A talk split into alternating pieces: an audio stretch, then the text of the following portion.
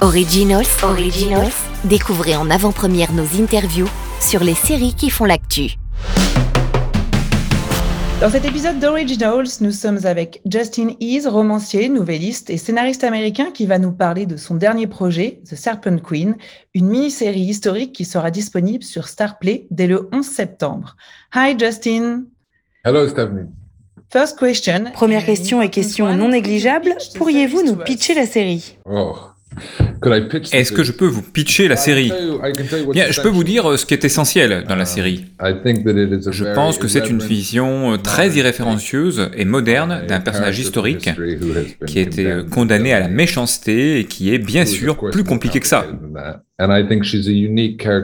Catherine de Médicis est un personnage unique parce qu'elle est une femme anti-héros. Et ce qui est unique dans le traitement de cette série euh, historique, c'est que ce personnage du passé explique au public d'aujourd'hui pourquoi il a fait les choix qu'elle a fait. Et ses motivations sont très humaines, très modernes. C'est donc une série très actuelle tout en étant une pure série historique. Um, vous vous êtes plutôt consacré au cinéma jusqu'ici avec Les Noces Rebelles en 2008, ou encore Lone Ranger en 2013, ou Red Sparrow en 2018. Qu'est-ce qui vous a donné envie de partir sur un projet de série télé cette fois-ci? eh bien, le secteur a beaucoup évolué. Il y a aujourd'hui de plus en plus d'opportunités à la télévision et on peut vraiment y prendre des risques. Et si certaines histoires nécessitent d'être des longs métrages, d'autres ont besoin de plus d'espace et de temps. Et pour raconter l'histoire de Catherine, il est essentiel de la suivre depuis son plus jeune âge, lorsqu'elle est envoyée en France, jusqu'à sa régence. C'est une période énorme et déterminante pour l'Europe. Et plus vous lisez sur le personnage, plus vous réalisez qu'il serait dommage de faire un film de 90 minutes avec les possibilités que nous avons à la télévision maintenant.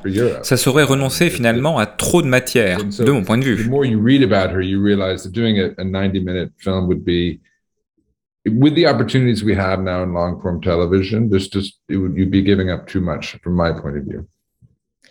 Um, Il s'agit d'une adaptation d'un roman britannique de Léonie Frida, Catherine de Medici, Renaissance Queen of France, paru en 2004.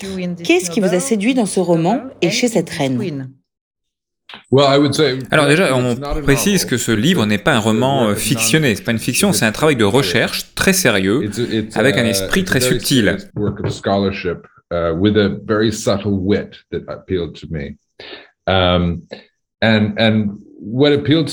Et ce qui m'a séduit immédiatement, c'est l'absurdité de cette époque. Une absurdité très sombre, avec l'idée que c'est Dieu qui choisit qui doit être roi.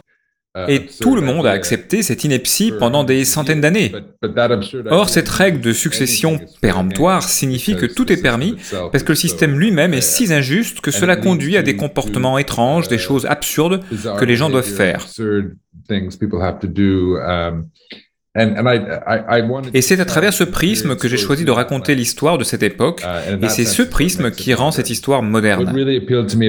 Ce qui m'a vraiment plu également dans le fait de raconter l'histoire de Catherine, c'est que, comme je l'ai mentionné, c'est une anti-héroïne. Mais en plus, contrairement à Tony Soprano ou Michael Corleone, euh, Catherine a réussi à survivre à tout prix. Et pour cette raison, c'est l'une des femmes les plus fortes de l'histoire. Mais en même temps, je pense qu'elle avait un cœur d'adolescente et ces deux caractéristiques semblent si opposées qu'elle méritait vraiment d'être explorée. Uh, Quel est le thème de la série? Est-ce la gouvernance?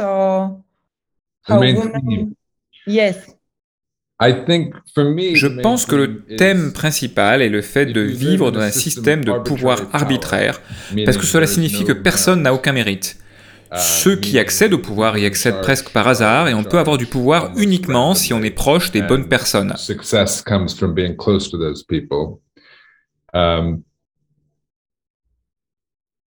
Le fait de vivre dans un système de pouvoir arbitraire rend alors toute violation de la morale acceptable, et c'est ça le thème pour moi. Um, C'est une série historique, votre première série historique. Quelles étaient les difficultés liées à ce genre?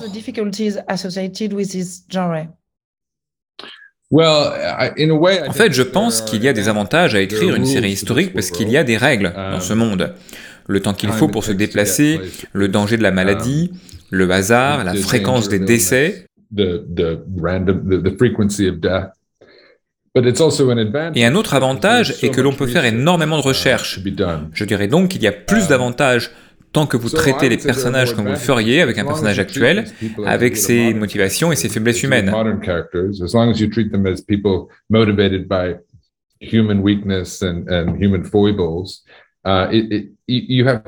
Vous devez faire oublier que c'est une série historique, parce que ce qui motive les gens à regarder ce type de série, ce n'est pas uniquement le plaisir des beaux vêtements, des beaux décors et des fastes de ces périodes, c'est surtout le plaisir d'y retrouver un reflet de nous-mêmes.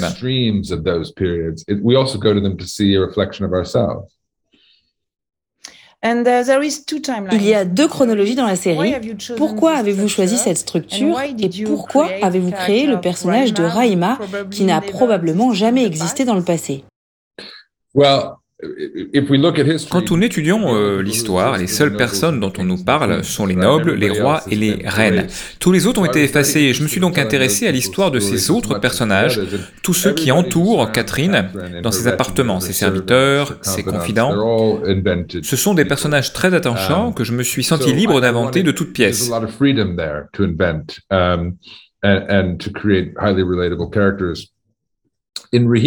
Pour euh, Rahima, je voulais un personnage neutre auquel euh, Catherine pourrait s'adresser euh, et plaider sa cause. Parce que ce qui m'intéressait, c'est que Catherine soit une méchante de l'histoire, une méchante qui peut interpeller le public d'aujourd'hui en disant La seule raison pour laquelle vous avez entendu parler de moi, c'est que j'ai fait ces choses pour survivre, et dites-moi si vous auriez fait différemment.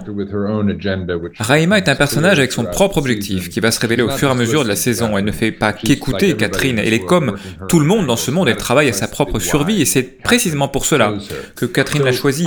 Et ça, on le comprend parce que les personnages nous l'expliquent et c'est pour cette raison que j'ai choisi de briser le quatrième mur, d'utiliser ce procédé qui existe depuis la Grèce antique et depuis Shakespeare.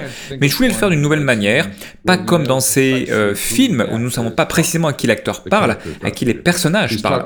Quand Catherine se tourne vers la caméra, elle ne s'adresse pas au public, elle parle à Raima et lui explique chaque étape de son histoire dans un but précis, justifier sa façon de gouverner qui est en fait tout aussi arbitraire. Il y a donc une manipulation en cours et j'ai pensé que cela correspondait au sujet.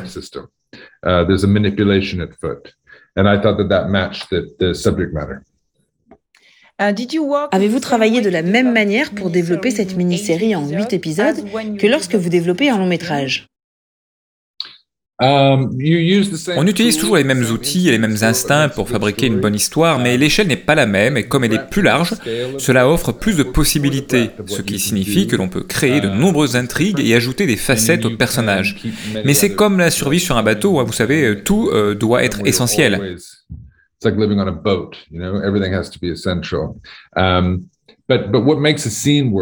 Mais sinon, qu'est-ce qui fait fonctionner une scène, un, un personnage? C'est la même chose. Um, uh, quelles ont été les difficultés auxquelles vous ne vous attendiez pas uh, Produire ou écrire le show? Alors, écrire. Um, vous savez, ce projet était un sacré challenge. Mais ce qui m'a intéressé au départ, c'est que c'est un monde de religion et de magie. Um, les gens croyaient vraiment à ces choses et je voulais traiter cette croyance d'une manière respectueuse, expliquer ce que les gens de l'époque ressentaient, mais sans tomber dans le fantastique. Je n'ai jamais euh, voulu franchir cette ligne et dire qu'il y avait vraiment de la magie, non un dieu, mais juste dramatiser le pouvoir que euh, religion et magie avaient dans ce monde-là. Le personnage de Ruggieri est basé sur un personnage réel et Catherine s'intéressait réellement à la magie noire. Et je pense aussi qu'elle avait tout intérêt à s'assurer que les gens croient qu'elle s'intéressait à la magie noire parce que c'était bon pour les affaires. C'était donc facile de contrôler les gens qui pensaient que vous aviez des magiciens.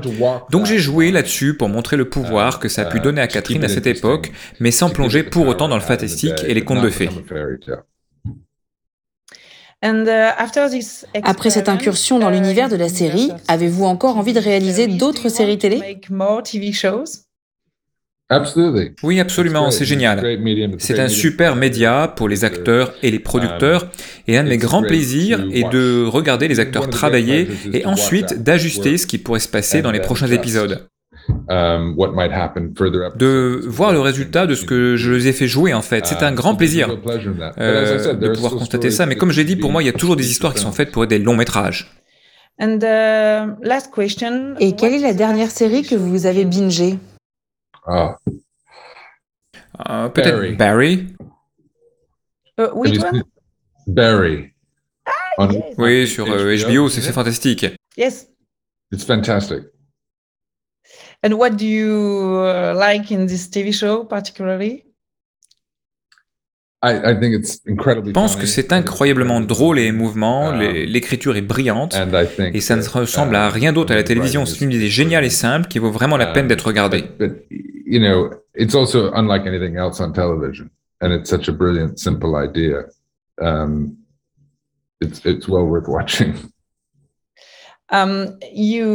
vous changez souvent de genre, peut-être travaillerez-vous sur des comédies à l'avenir? uh, We will see a comedy from you.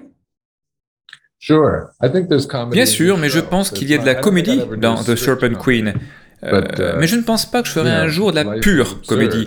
Mais vous savez, la vie est absurde et j'espère qu'on ressent ça dans le personnage de Catherine. Uh, et faire de la pure comédie, pour moi, non, je ne sais pas. Oui, peut-être un jour. Oh, Merci beaucoup. Thank you, Stephanie. Originals, Originals, découvrez en avant-première nos interviews sur les séries qui font l'actu.